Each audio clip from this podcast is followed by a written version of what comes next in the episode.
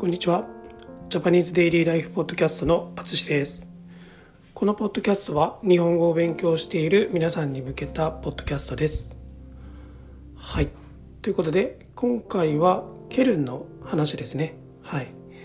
とその前にあのケルンといってえっと海外の人と話すと伝わらないことも多いんですけど日本ではケルンとその地名が言われているので、まあ、あえてケルンと言って進めます、えー、ちなみにケルンは英語ではコロンですかね。なので、まあ、コロンとも言われますね。はい、えー、でここケルンでは初めに、えー、ケルン大聖堂に行きました。このケルン大聖堂は、えー、1248年に建設が始まって1880年までその建設が続いた建物ですね。と640年ぐらい630年ぐらいすごい長いですね。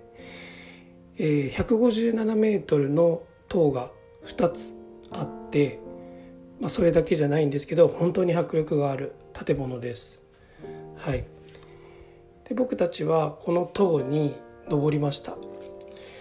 えー、一つね一つの塔に登りました。でまあこのこういうところ登ったことがある人は分かると思うんですけど、まあ、この階段の中階段は石造りの螺旋階段で500段以上ありました。すごい。高いんでねずっとぐるぐるあの回っていく感じですね。はい。ちなみに、まあ、階段の数ですね。数え方はえ日本語では何何段と言いますね。はい。100段とか。うんうん。なのでまあ今回500段以上ありました。その階段をずっと上がって、まあ、塔の一番上まで行くと鐘が いくつもありましたね。工事中だったので、まあ、の骨組みっていうんですかね。あのうんがあってまあはっきりは見えなかった。よくは見えなかったんですけど、まあ、それでも数えるとまあ、大小ですね。大きいのも小さいのも合わせて全部で10個ぐらいの鐘があるのが分かりました。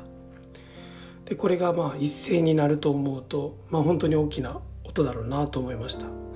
駅に着いた時にねちょうど大きい音がしてたんですけど、まあ、それが多分その鐘が鳴ってたんだと思います。それでえっ、とまあ鐘を見た後に、まあ、階段を降りました。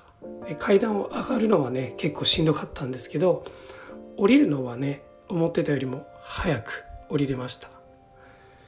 でこのケルン大聖堂は、まあ、戦争中に破壊された場所もあったんですけど、まあ、そこも修繕ですね直されて、まあ、今の時代にもずっと残っているんですよね。はい、まあ、本当にすごいと思います。まああの行った時もうん工事というか修繕はしてましたね。はい。はい。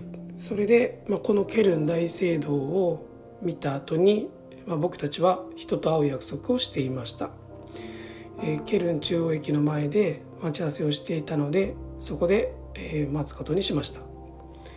はい、まあ、ここからの話はまた次のポッドキャストで話します。